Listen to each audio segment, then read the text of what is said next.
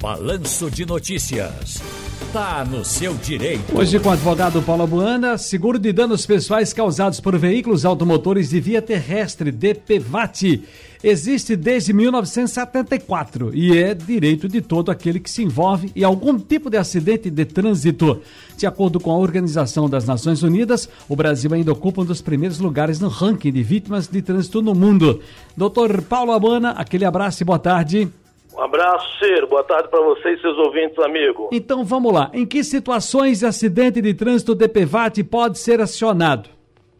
Em qualquer situação, como você bem falou aí, que um cidadão eh, sofra um acidente em um veículo terrestre no território nacional. Não importa se ele é motorista, se ele é passageiro, se ele é pedestre. A lei que você citou aí, a 6 mil 194 de 1974 abrange qualquer brasileiro que sofra um acidente em um veículo terrestre, Ciro. Agora, eu estava acompanhando e não consigo, são tantas coisas no governo federal que eu não consigo acompanhar tudo e gravar tudo. Mas eu vi uma discussão lá no começo do governo eh, do presidente Jair Bolsonaro de algumas mudanças, inclusive no DPVAT. Mas mudou mesmo? Tem alguma mudança relevante que a gente possa relembrar aqui? Ou não houve mudança? Houve apenas uma, uma possibilidade disso? É, ideias, né, Ciro? Hum. Tramitam vários projetos ideias de vários deputados aliados ao presidente Bolsonaro, dentre elas de acabar com aquela taxa eh, mensal que é o, o, IPVA, taxa anual do IPVA. Mas o que se diz é que o DPVAT ainda assim seria preservado. Como aí essa matemática financeira ainda não se chegou a explicar. E Você o... tira de um lugar e vai botar no outro como, né? E o que é que o DPVAT cobre, doutor Paulo? Ele cobre despesas médicas, despesas eh, de ordem hospitalar, farmacêutica, as despesas decorrentes de um acidente, Ciro, desde que comprovados pela vítima documentalmente. Essas despesas que eu te falei, hospitalar, farmacêutica, médicas, elas vão, elas vão até um teto de R$ 2.700. Existe uma tabela médica é, é, que é basilar para cobrir aí esses custos, Círios. Esses custos aumentam a partir de um óbito, de uma invalidez permanente. Aí os valores chegam a um teto de R$ 13.500, amigo. Em um momento, até de forma pejorativa, as pessoas tratavam, né, tratam os advogados que vão tratar de cuidar de alguém que está é, tá, tá preso, está detido, né? Ah, aquele advogado porta de cadeia. Do mesmo modo, tratavam de forma pejorativa, viu, gente? é, que não é direito, não é, não é real. Aquele advogado que cuida dessas partes, que olha, o caba tá já está atrás do DPVAT. Tem essa coisa também, tinha essa fábrica de pessoas interessadas, ou realmente as pessoas tinham, tinham direito, não tinham informação, e alguém abriu um escritório para dar essa, essa, digamos, essa consultoria. Que eu lembro aqui de um momento que em cada esquina tinha uma empresa para dar assessoria com relação a DPVAT, até comercial em rádio e televisão existia. Legítimo, né, Ciro? Porque é. a lei era confusa, a parte burocrática era muito complicada, e aí esses profissionais entendiam de fazer disso um nicho de mercado.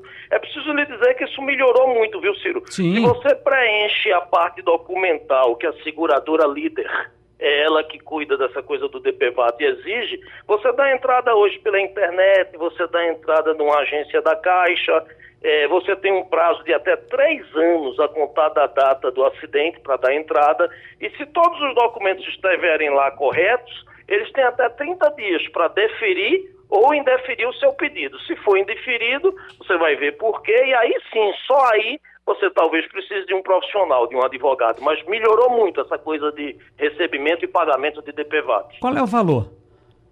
Veja, é o que eu te disse, é, é para danos é, e pagamentos de despesas médicas, hospitalares, farmacêutica, aí ele vai até R$ 2.700. Mas dependendo da lesão, se é uma invalidez permanente, o grau de invalidez, se foi um óbito, aí o teto máximo é R$ 13.500. Jorge está no nosso WhatsApp. Fala, Jorge.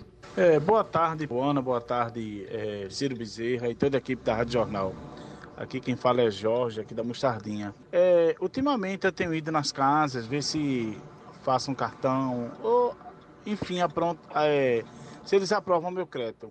E eu descobri hoje, novamente, entrando no SPC Serasa, que tem lá duas dívidas, que foi de 2020, que é da Oi e da Claro. Só que eu já fui paga já e eu tô com comprovante. Doutor, o que é que eu faço? Eu procuro o PROCON? Me orienta aí o que é que eu faço nesse caso. Boa tarde fique na paz de Deus. E aí, doutor Paulo? Amigo, veja, primeiro eu recomendo sempre tentar uma solução administrativa, contactar com essas empresas que negativaram seu nome, fizeram a anotação e, e dizer, amigo, olha, eu paguei, você vai limpar isso aí ou vou precisar judicializar? Se eles não limparem, não tirarem essa anotação negativa do seu nome e você efetivamente tiver pago, procura um profissional, procura a defensoria pública, procura um, um, um operador do direito, um advogado, porque isso é o que a gente chama uh, no direito, uma das causas que a gente entende como um direito líquido e certo. Você não deve continua negativado por aquela empresa, ela vai te pagar um dano moral sem sombra de dúvida. Para encerrar, semana passada, um colega nosso né, vinha dirigindo lá seu automóvel e foi parado numa blitz. E eu não consigo, acho que foi da PRF. Sim, Polícia Rodoviária, Federal, acho que foi. Bom, uma blitz. Ele parou o carro e disse, por gentileza, senhor, boa tarde, boa noite, documento do condutor e do veículo. Disse, pois não, ele passou o documento. Era até uma, um agente ela foi até o carro da, da, da viatura, foi até a viatura. Rapaz, daqui a pouquinho foi arma, revólver, badoque, foi tudo na cabeça do, do rapaz que estava ao volante. Desça, desça a mão à cabeça. Ele, por favor, o que aconteceu? Olha, minha irmã está aqui. Ele desceu apavorado. Quando ele veio provar que não era aquele, aquele personagem que estava no documento procurado até pela Interpol, já tinham passado uma, uma situação, ele passou uma situação muito difícil. Deixa eu lhe explicar que o nome dele é.